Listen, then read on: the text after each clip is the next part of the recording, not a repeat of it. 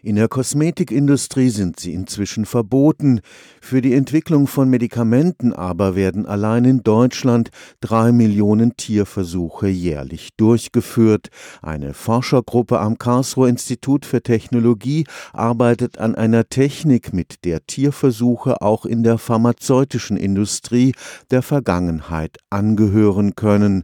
Zugleich könnte damit auch der Einstieg in die sogenannte personalisierte Medizin gelingen. Zellkulturen in Glasschalen kennt man. Den Karlsruher Wissenschaftlerinnen ist es gelungen, richtige Miniaturorgane zu züchten, dreidimensional und mit einem Blutgefäß, das Ganze eingeschlossen in einer Art Plastikchip. Ein Organchip, das ist im Prinzip das Blutgefäß, was man in der Mitte sieht, was umgeben ist von der äußeren Kammer. Und diese äußere Kammer dient dann dazu, diese dreidimensionale Zellkultur reinzudrucken. Und dann kann das Ganze an eine Mikrofluidik angeschlossen werden, die dann äh, den Blutfluss simuliert und dann können dann Nährstoffe, Wachstumsfaktoren durchgeleitet werden. Und somit wird dann die dreidimensionale Zellkultur mit den entsprechenden Nährstoffen versorgt. Die Professorin Uta Schepers leitet eine Arbeitsgruppe am Institut für Toxikologie und Genetik. Mit den Organchips stehen Miniaturversionen aller Körperorgane zur Verfügung.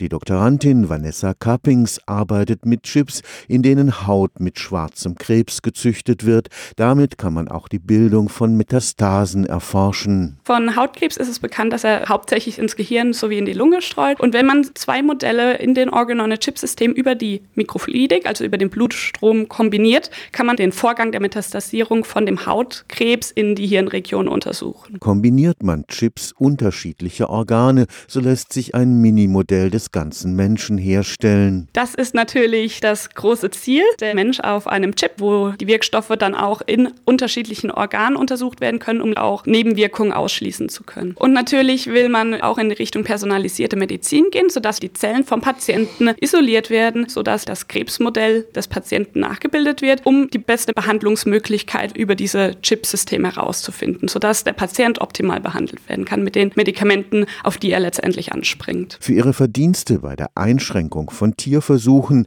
hat Vanessa Kappings den Preis einer britischen Kosmetikfirma gewonnen. Stefan Fuchs, Karlsruher Institut für Technologie